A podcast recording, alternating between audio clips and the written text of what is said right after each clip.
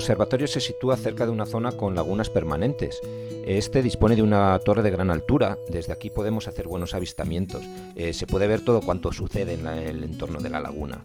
Eh, se pueden contemplar numerosas especies de aves acuáticas y esteparias como grullas, abutardas, sisones, eh, pues igual vienen anades reales, garzas reales también, cigüeñas blancas, cigüeñas negras que son difíciles de ver, aguiluchos laguneros, aguiluchos cenizos, bueno, un montón de especies.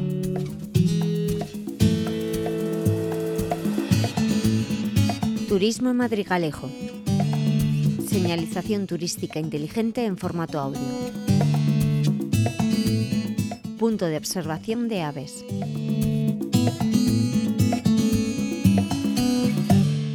Es bueno ir equipado con prismáticos o telescopios terrestres para facilitar la visión de las aves.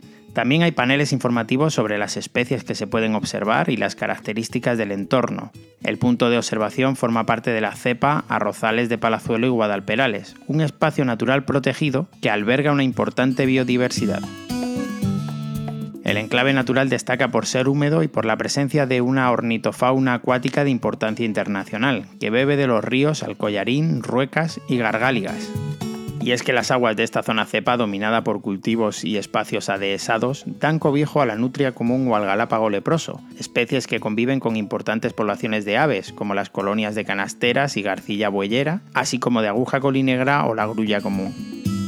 La llanura que se extiende por todas partes tiene una intensa vida, tanto animal como vegetal.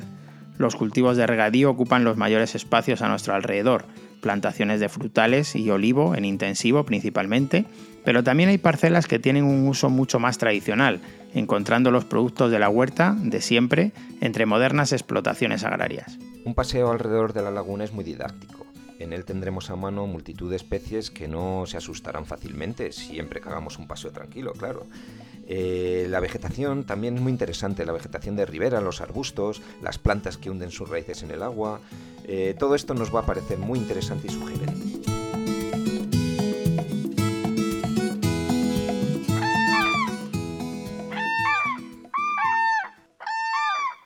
Para continuar la observación se recomienda la cercana y gran charca de la Carrizosa.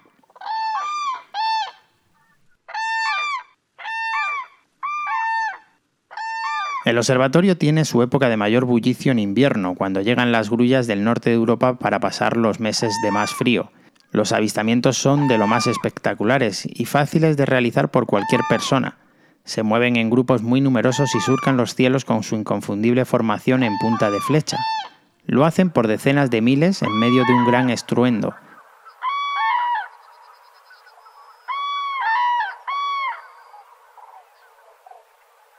Muy cerca de aquí, en la Moeda Alta, se sitúa el mayor dormidero de grullas de España.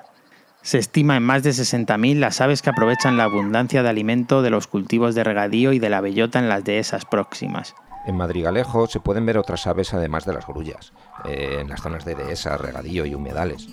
Algunas de las especies que se pueden observar aquí son, por ejemplo, el cernícalo primilla, la cigüeña blanca, el aguilucho lagunero, el flamenco, el somormujo labanco, la garza real, el ansar común y el patito cuchara, por ejemplo. El observatorio es un lugar ideal para los aficionados a la ornitología y al birdwatching.